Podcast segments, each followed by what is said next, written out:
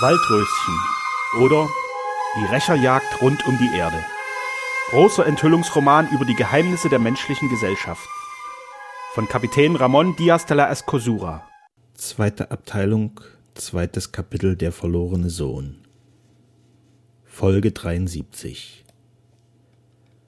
Als Flora gestern von ihrem Ausgange zurückkehrte, fand sie den Vater schlafend.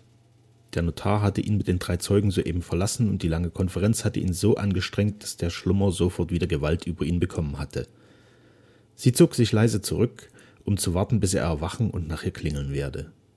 Dies geschah erst am spätesten Abend, als Mitternacht bereits nahe war. Sie eilte zu ihm und fand ihn aufrecht auf der Chaiselongue sitzen. Ein großes, versiegeltes Schreiben lag auf der Decke vor ihm. Sie eilte auf ihn zu und liebkoste ihn. Wie befindest du dich, mein Vater? fragte sie. Ich danke dir, mein Kind, antwortete er. Ich habe einen sehr guten Schlummer gehabt, und es ist mir leichter und wohler als lange Zeit vorher. Dies mag wohl auch mit daher kommen, dass ich eine heilige Pflicht erfüllt habe. Die Pflichterfüllung gibt dem Menschen immer Ruhe und neue Kraft. Sein Blick ruhte auf dem Schreiben, auch ihr Auge fiel auf das große Notariatssiegel, und sie schauderte. Er bemerkte es und sagte matt lächelnd Der Anblick dieses Dokumentes ist dir unangenehm? Wie unangenehm wird dir erst sein Inhalt sein, und doch musst du ihn erfahren, und zwar noch heute, jetzt gleich. Komm, meine Tochter, setze dich und höre mir zu. Sie gehorchte diesem Befehle und setzte sich neben ihn, aber es standen ihr bereits die Tränen in den Augen. Ahnst du, was dieses Schriftstück enthält? fragte er. Ja, antwortete sie leise. Was ist es? Dein, dein, oh Papa, ich mag das Wort gar nicht aussprechen. Meinst du mein Testament, Flora? Ja, mein Vater, antwortete sie, jetzt bereits laut schluchzend. Du hast recht geraten, mein Kind, sagte er, aber weine nicht. Man kann an sein Ende denken, ohne den Tod nahe zu wissen. Will es Gott, so wirst du mich noch lange nicht verlieren. Aber ich habe gefühlt, dass es meine Pflicht ist, an die Zukunft zu denken und meine Angelegenheiten in Ordnung zu bringen. Sein Husten unterbrach ihn und übertäubte auch das leise Weinen der Tochter, dann fuhr er fort. Dieses Testament lege ich in deine Hände nieder, Flora. Ein Duplikat davon liegt bei dem Notar, der es angefertigt hat. Schwöre mir, dass du nach meinem Tode alle darin getroffenen Bestimmungen erfüllen wirst. Wirst du? Papa, schluchzte sie, es bedarf des Schwures nicht, aber wenn es dich beruhigt, so will ich hiermit schwören, dass dein Wille bis an das Kleinste befolgt werden soll. Auch dann, wenn dieser Wille für dich ein harter, unväterlicher zu sein scheint? Auch dann, Papa. Ich weiß, er wird nur hart scheinen, aber nicht hart sein. Du liebst dein Kind und wirst mich nicht unglücklich machen. Ich danke dir. Und nun trockne deine Tränen, denn ich habe mit dir zu sprechen. Ich will dir die Härten, welche mein Testament für dich enthält, erklären. Ich will dir erzählen, ich will, ja, mein Kind, dein Vater will dir beichten. Sie sollte ihre Tränen trocknen, aber dies gelang ihr nicht. Ihr Vater wollte beichten. Wie dieses Wort so fürchterlich klang, war er ein Verbrecher. Warum wollte er sich gerade vor seinem Kinde demütigen? Er wartete geduldig die lange Zeit, welche sie brauchte, um wenigstens äußerlich ruhig zu erscheinen. Dann begann er. Mein Kind, ich habe eine große, eine schwere Sünde auf dem Gewissen. Du hast einen Bruder, ohne dass ich dir von ihm gesagt habe. Kannst du mir dies verzeihen? Anstatt zu erschrecken, blickte sie in freudigem Staunen zu ihm hin. Ein Bruder, sagte sie, das wahr, Papa? Ja. Oh, da habe ich dir ja nichts zu verzeihen. Du wirst deine weisen Gründe gehabt haben, seine Existenz geheim zu halten. Du erfreust mich mit dieser Nachricht außerordentlich, anstatt mich zu betrüben. Deine Worte nehmen eine schwere Last von meiner Seele, Flora, aber ich muss leider bekennen, dass es nicht weise Gründe waren, welche mir Schweigen auferlegten. Ich selbst wusste bis vor einiger Zeit von dem Dasein dieses Sohnes nichts. Er ist nicht ein Sohn deiner Mutter, er ist der Sohn einer anderen. Er ward geboren, als deine Mutter bereits längst tot war. Er ist ein illegitimes Kind. Es wurde dem Kranken schwer, dieses Bekenntnis auszusprechen. Und Flora errötete, als ob sie es selbst von sich abgelegt hätte, aber sie erkannte den Ernst dieser Mitternachtsstunde und sagte mild Papa, er ist dessen ungeachtet mein Bruder, und ich werde ihn herzlich lieben. Wo befindet er sich? Oh, wenn ich das wüsste. Du weißt es nicht, aber wo ist seine Mutter, Papa? Auch dieses habe ich nicht erfahren können, aber sie ist dir bekannt, mein Kind. Es ist nämlich Signora Wilhelmi, welche einst für kurze Zeit deine Erzieherin war. Das Gesicht Floras zeigte eine vollständige Bestürzung. Sie brauchte Zeit, sich von derselben zu erholen. Dann sagte sie, meine liebe gute Wilhelmi, mein Gott, was mag sie gelitten haben? Ja, nickte er voller Reue. Und was mag sie noch leiden, aber sie soll entschädigt werden. Vorher jedoch will ich dir alles erzählen. Höre, meine Tochter. Es mag einem Vater schwer werden, einem reinen, unverdorbenen Kind einen Einblick in seine Jugendsünden tun zu lassen, auch dem Herzog wurde es nicht leicht, aber er besiegte alle Zurückhaltung und alles Bedenken und erzählte Flora von seinem wüsten Leben, von Cortejos Verführungen, von jener Maskerade, während welcher er Signora Wilhelmi zum ersten Male gesehen hatte. Er erzählt ihr aufrichtig, wie er sie in sein Haus gelockt und mit jenem teuflischen Mittel überwunden habe. Er verschwieg ihr auch nicht, dass sie dann fortgegangen sei, ohne eine Unterstützung von ihm zu erhalten, so dass sie also, wie er noch jetzt meinte, ohne alle Subsistenzmittel gewesen sei. Auch über sein späteres Leben sprach er, über die Zigeunerin, die ihn zuerst auf das Vorhandensein seines Sohnes aufmerksam gemacht habe, und über die Reue, von welcher er nun ergriffen worden sei. Diese Reue war so aufrichtig, so tief und wahr. Sie sprach sich so in seinen Worten, seinen Gebärden und seinen Tränen aus, dass Flora auf das tiefste davon ergriffen wurde. Als er geendet hatte, fragte sie schluchzend Glaubst du nicht, Papa, dass diese fürchterliche Zaba dich belogen hat? Nein, sie hat die Wahrheit gesprochen. So müssen wir alles tun, um meinen Bruder aufzufinden. Ist er wirklich so ein Mann, wie sie gesagt hat, so brauchen wir uns seiner ja nicht zu schämen und lebt er in Armut und Elend, so ist es ja noch viel mehr unsere Pflicht, ihn zu erretten und an die ihm gebührende Stelle zu setzen. Aber, fragte er, denkst du dabei auch an die Verluste, welche du erleiden wirst, an die schweren Opfer, welche du zu bringen hast? Nie, Vater, daran denke ich nicht, antwortete sie aufrichtig. Das alles wird für mich kein Opfer sein. Ich werde einen Bruder haben, dem meine Liebe gehört. Das wiegt alles auf. Wir müssen die Nachforschung von neuem beginnen. Seine matten Augen leuchteten bei diesen Worten auf, welche eine so schwesterliche Großmut bekundeten. Das hatte er nicht erwartet. Er sagte, und doch ist es Pflicht, dich über jedes aufzuklären, Flora. Wenn ich keinen Sohn habe, so gehört dir nicht nur mein vollständiges Erbe, sondern auch mein Rang und Titel. Nach den spanischen Gesetzen bist du nach meinem Tode Herzogin und dein erster Sohn erbt die Herzogskrone der Olsunas, mahnt dein Gemahl immer heißen, wie er wolle. Auf dieses Erbe und diese Krone verzichtest du für dich und deine Nachkommen, wenn du nach dem Bruder suchst, der ja auch jünger ist als du. Das ist erstens meine Pflicht und zweitens tue ich es gern, Papa. Diese Frage ist ein für allemal entschieden. Gott sei Dank, seufzt er nun erleichtert. Es wird sich also die große Besorgnis, welche mich in letzter Zeit so peinigte, nicht erfüllen. Du wirst meinem Andenken, wenn ich gestorben sein werde, nicht fluchen, mein Kind? Da legte sie die Arme um ihn, küsste ihn auf die bleichen Lippen und rief Was denkst du von mir, mein Vater? Du weißt doch, wie sehr ich dich liebe. Was du gefehlt hast, das darf ich nicht richten, denn ich bin deine Tochter. Ich bin ja selbst sünd und fehlerhaft. Dein Gewissen und Gott sind deine einzigen Richter, und unsere Religion lehrt, dass Gott die Liebe sei. Er zürnt nicht ewig. Du hast den Willen, alles zu sühnen, und ich gebe dir mit Freuden die Hand dazu. Ich versichere dich, dass mir dies nicht schwer fällt. Ja, ich fühle vielmehr eine unendliche Freude, so unerwartet ein brüderliches Herz zu finden, dem ich meine Liebe widmen darf. Handle ganz so, wie deine Reue es dir eingibt. Ich bin ja gern mit allem einverstanden. Er drückte sie an sich und weinte, der früher so stolze und starke Mann. Meine Tochter, meine liebe, gute Tochter, sagte er, Gott wird es dir lohnen, dass du so nachsichtig mit mir bist. Nun aber weißt du auch, warum ich in letzter Zeit so froh war, dein Herz noch frei von Liebe zu wissen. Du wirst auf das Glück der Ehe verzichten müssen. Alles, was ich habe, gehört dem Sohne, und es steht ganz in seinem Belieben, wie viel er dir abtreten will. Eine Rente und eine Aussteuerung hast du zwar zu fordern, doch wenn ich sterben sollte, nur von ihm. Dein mütterliches Erbteil beträgt nur zwei Millionen. Es gehört zwar unbeschränkt nur dir, aber du siehst ein, dass es zu wenig ist, eine standesgemäße Ehe zu schließen. Da lachte sie, trotz des Ernstes des Augenblickes hell auf und sagte, nun, so schließe ich eine nicht standesgemäße Ehe, dazu werden die zwei Millionen gewiss hinreichend sein blickte sie forschend an. Flora, fragte er dann besorgt. Du hast mir etwas verheimlicht? Nein, Papa, antwortete sie, aber es ist gestern etwas geschehen, was ich dir ganz offen erzählen muss.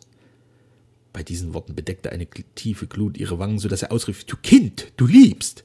Ja, gestand sie, ich liebe Papa, und den, welchen ich liebe, gehört mein Herz und mein ganzes Leben. Ich werde sein Weib und keines anderen. Wer ist es? Er ist ein Künstler, ein deutscher berühmter Maler, zwar von Adel, aber nur mit einem ganz einfachen von. Ich gestehe dir sogar, dass er seiner Kunst wegen von seinem Vater verstoßen wurde. Der Herzog schwieg, seine Augen schlossen sich und sein Kopf sank leise in das Kissen zurück. So lag er lange, lange wortlos da. Was mochte er denken? Er, der Herzog, dessen Tochter ihm gestand, dass ihre ganze Liebe einem armen, von seinem Vater verstoßenen Maler gehöre. Flora beobachtete die Mienen des Vaters, aber es zeigte sich in seinem eingefallenen Gesichte nicht ein einziger Zug, welcher seine Gedanken verraten hätte. Da wurde sie Angst. Es war, als ob er tot vor ihr daläge, gestorben vor Schreck über die ebenso unerwartete wie erschütterte Mitteilung, welche sie ihm gemacht hatte. Das presste ihr abermalige Tränen aus. Ihr kindliches Herz zitterte und sie sagte stockend, Papa, er ist ein Sohn und ein Vater, ganz wie der deinige. Wenn du es haben willst, so werde ich dieser Liebe entsagen. Es verging abermals eine Weile, dann öffnete er die Augen und antwortete, Mein Kind, ich habe soeben einen schweren Kampf durchkämpft, einen Kampf mit meinem Rechte und den Ansichten unseres hohen Standes, und ich habe gesiegt. Die Tochter des Herzogs von Olsuna liebt einen obskuren Edelmann, einen von seinem Vater Verstoßenen. Du wirst glauben, dass dieses Geständnis mich erschüttert hat. Ich sehe darin eine wohlverdiente Strafe für mich, denn ich habe die Liebe einer gewöhnlichen Erzieherin, die Liebe von sogar noch tiefer stehenden Mädchen besessen und betrogen. Meine Liebe war unlauter. Die deinige aber ist rein. Du hast mir deine Hand geboten und Opfer gebracht, um den Sohn der Erzieherin zu deinem Bruder zu machen. Es wäre grausam und undankbar, wenn ich dir dein Herz brechen wollte. Ich stehe am Rande des Grabes, da rechnet man mit anderen Faktoren als im vollen frischen Leben. Ich sehe den Menschen aller äußeren Würden, alles falschen Glanzes entkleidet, den ihm eine zufällige Geburt verleiht. Ich taktisiere jetzt mit dem Auge Gottes, vor dem nicht der Rang, sondern nur die Eigenschaft des Herzens gilt. Und so will ich dir denn meine Antwort sagen. Der Name Olsunna darf nicht aussterben. Die Traditionen unseres Geschlechts müssen erhalten und fortgeführt werden. Bleibst du die einzige Trägerin dieses Namens, so bist du gezwungen, eine standesgemäße Ehe einzugehen. Und dein erster Sohn wird Herzog von Olsunna werden. Findet sich aber dein Bruder, so habe ich ihn in meinem Testamente zu meinem Nachfolger ernannt. In den Händen des Notares befindet sich ein Gesuch an den Herrscher Spaniens, welcher zur Folge haben wird, dass man ihn anerkennt. Wenigstens hoffe ich das. Diese Anerkennung stände außer allem Zweifel. Wenn ich länger leben und die einstige Erzieherin nachträglich zu meinem Weib machen könnte, bleibt diese Anerkennung aus, so bist du die Erbin der Olsunas und hast deine Pflicht zu tun. Wird sie aber nicht verweigert, so gebe ich dir hiermit die Erlaubnis zur Verbindung mit dem Geliebten. Vorausgesetzt, dass er beweist, dass er ein Ehrenmann ist, der nur unschuldigerweise von seinem Vater verstoßen wurde. Diese lange Rede war oft durch längere Hustenanfälle unterbrochen worden. Als sie jetzt schwieg, kniete Flora vor seinem Lager nieder, benetzte seine hageren Hände mit Tränen des Schmerzes und der Freude zugleich und schluchzte Dank, tausend Dank, mein lieber nachsichtiger Vater, dein Wille soll mir als unumstößliches Gesetz gelten. Aber ich versichere dich, dass Otto ein Ehrenmann ist. Ich bitte dich, dir ihn vorstellen zu dürfen. Prüfe ihn und sei überzeugt, dass er diese Prüfung vollständig bestehen wird. Ich hoffe es, mein Kind. Jetzt aber gönne mir nun die Ruhe, deren ich bedarf. Ich habe mir doch zu viel zugemutet und bin sehr müde. Schlafe wohl, Flora, und bitte Gott, dass er alles zum Besten lenke und deinem Vater vergebe, was er gefehlt und verbrochen hat. Sie trennten sich. Flora fand keinen Schlaf, ihre Erregung war zu groß. Und die widerstreitendsten Gefühle ihres Herzens stürmten auf sie ein. Es ging ihr wie dem Geliebten. Sie fand erst gegen Morgen die nötige Ruhe und erwachte erst dann, als die Sonne bereits hoch am Himmel stand. Eine Stunde später saß sie wieder beim Vater. Draußen auf der Bank vor dem Hause saß abermals der Schiffer und strickte an seinem Netze. Da hörten sie nahende Schritte und dann fragte eine tiefe, sonore Stimme: Hier wohnt der Schiffer Jean Fortier? Ja, mein Herr, antwortete der Gefragte, ich bin es selbst. Ich danke. Man hörte, dass der Frager an den Flur trat und an die Tür klopfte. Auf das Herein Floras trat ein junger Mann ein, dessen hohe Figur einem Riesengeschlechter entstammt zu sein schien.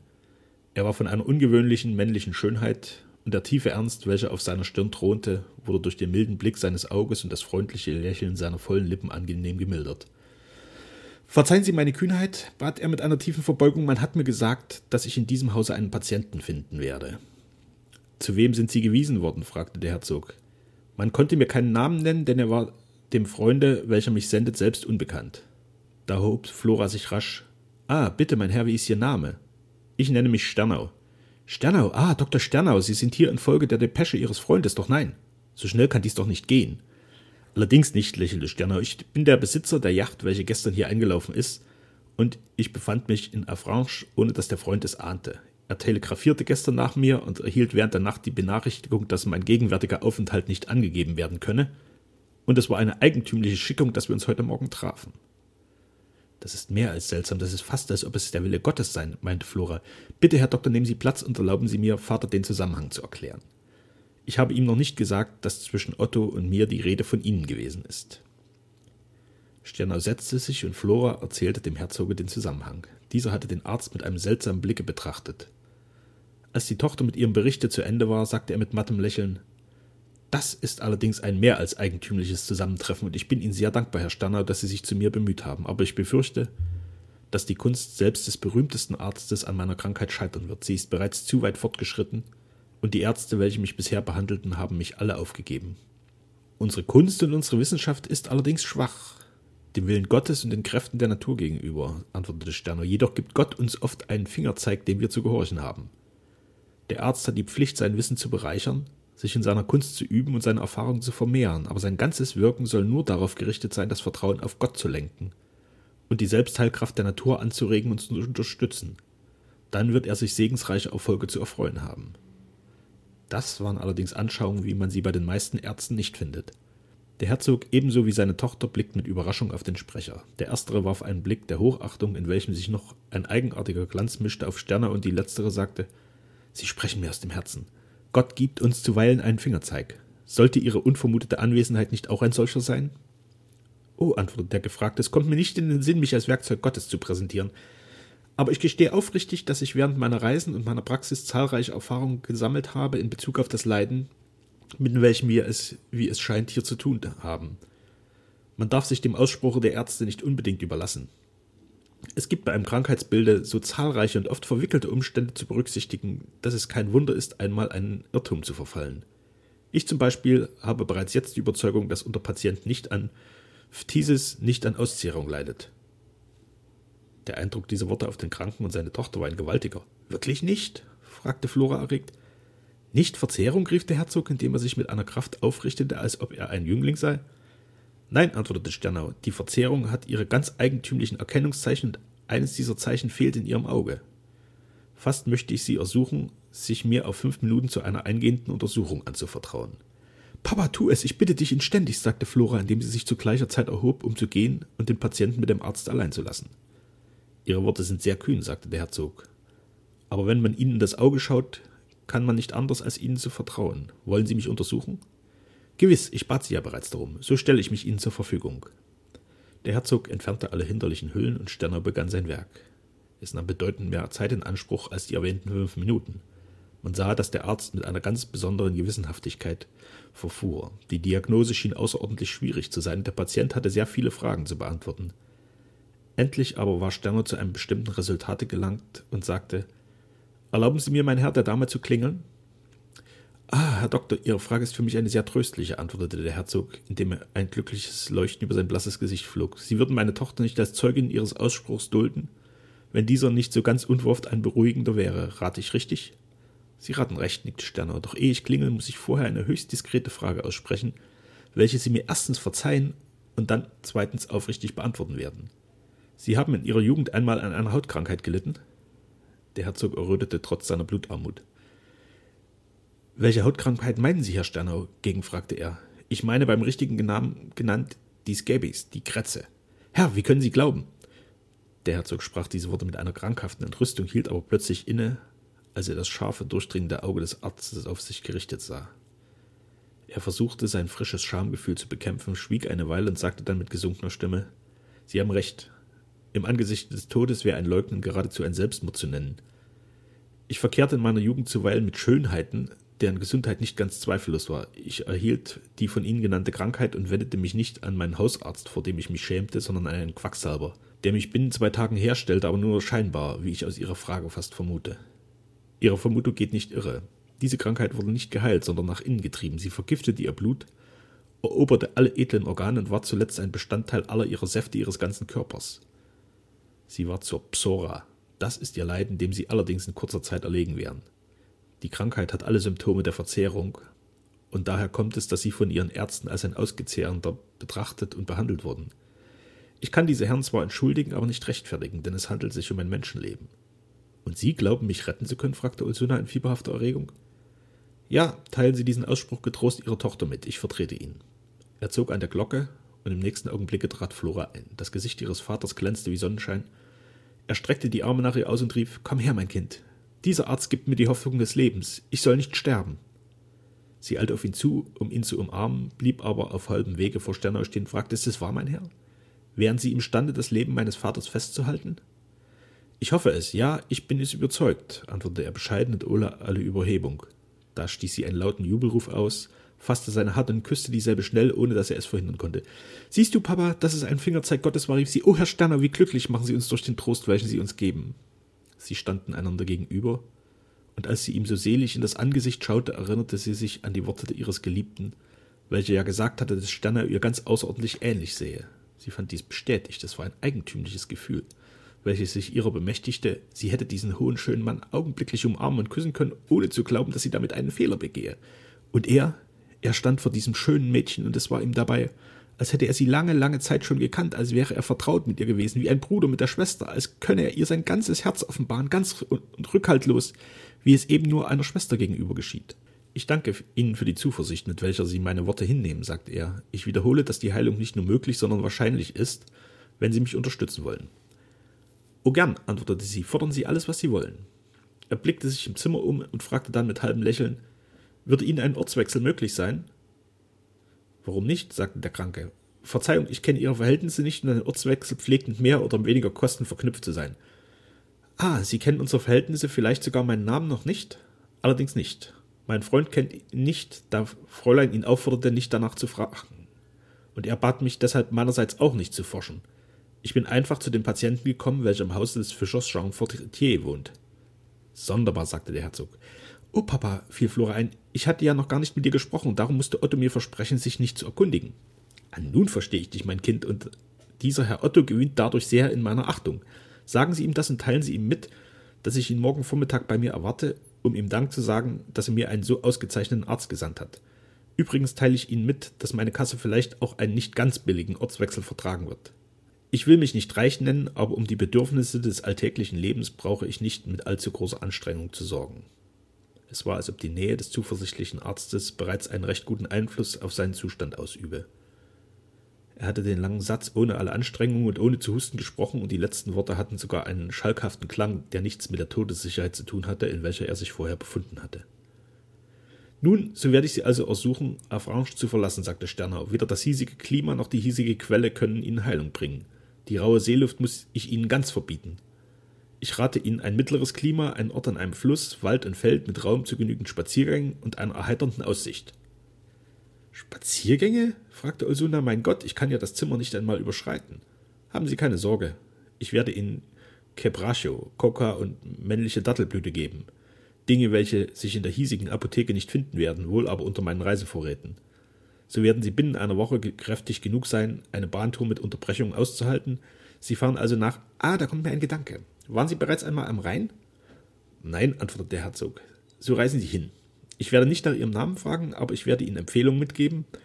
In der Nähe des Rheins gibt es ein altes, wunderschönes Schloss, dessen Bewohner mit mir verwandt sind und Sie mit Freuden aufnehmen werden. Dort warten Sie Ihre Heilung ab.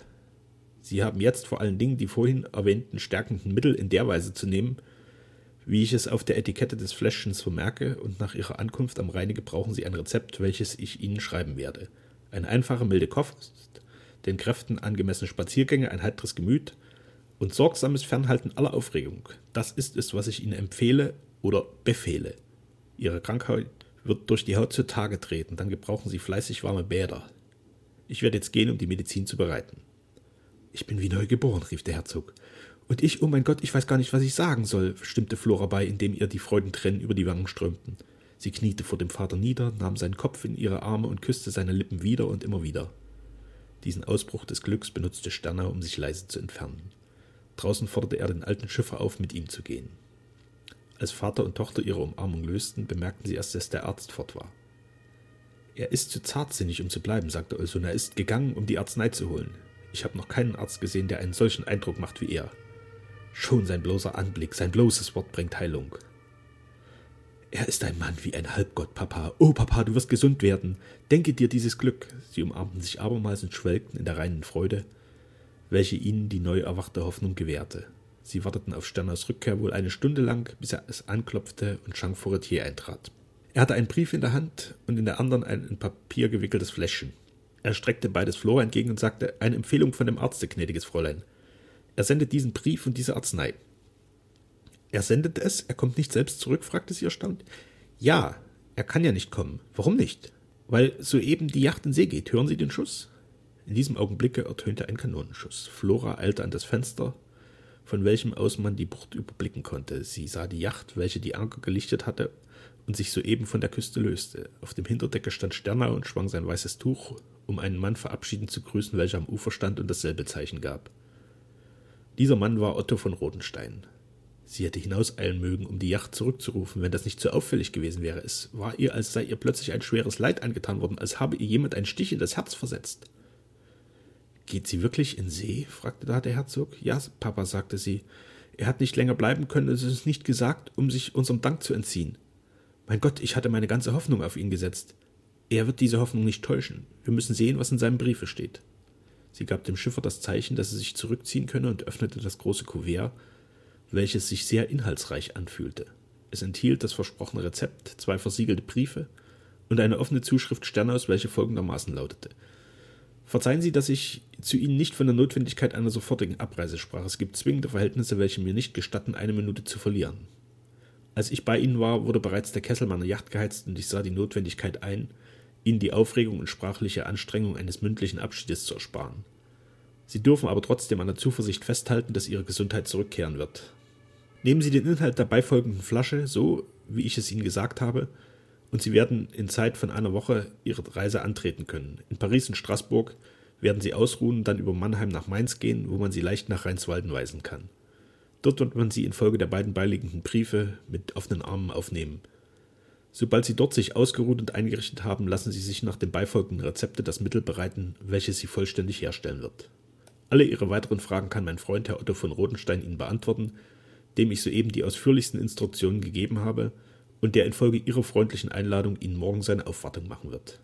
Der Schluss des Briefes enthielt die gewöhnlichen Höflichkeitsphrasen und die dringende Bitte Sternaus, seinen Anordnungen gewissenhafte Folge zu leisten. Ich atme wieder auf, gestand der Herzog. Diese Worte geben mir allerdings meine volle Zuversicht wieder, und ich werde alles tun, was er anbefohlen hat. Dieser Sternau ist nicht nur ein außerordentlicher, sondern auch ein edler Mensch. Er öffnet uns eine Gastfreundschaft, ohne zu wissen, wer wir sind, und ich werde dieselbe schon deshalb akzeptieren, weil mir auf diese Weise die sichere Gelegenheit geboten wird, die Dankbarkeit, welche ich ihm schuldig bin, wenigstens den Seinen zu erweisen. Wie sind die Briefe adressiert, mein Kind? Der eine an Frau Sternau und der andere an den Oberförster Hauptmann von Rodenstein in Rheinswalden. Ah, welche Überraschung. Was, Flora? Dieser Hauptmann von Rodenstein ist ja der Vater Ottos. Wirklich? fragte er überrascht. Sollte dies ein abermaliger Fingerzeig sein, meine Tochter? Wir werden also den Vater deines Geliebten kennenlernen und also imstande sein, den inneren Wert dieses Letzteren beurteilen zu können. Oh mein Vater, über diesen Wert gibt es bei mir keinen Zweifel. Du wirst ihn achten und lieben, sobald du ihn kennenlernst. Ich hoffe das um deinetwillen. Aber bitte, gib mir einmal von der Medizin. Sie öffnete die Flasche und verabreichte ihm die vorgeschriebene Dosis, welche eine wunderbare Wirkung hatte. Denn er befiel bereits nach einigen Minuten in einen Schlaf, dem man anmerkte, dass er erquickend sei denn es lagerte sich über das Gesicht des Kranken ein ruhiges, glückliches Lächeln. Seine schwache Brust hob und senkte sich in regelmäßigen Intervallen und sein Atem ging ganz leise und gleichmäßig, wie in den Tagen seiner Kraft und Gesundheit.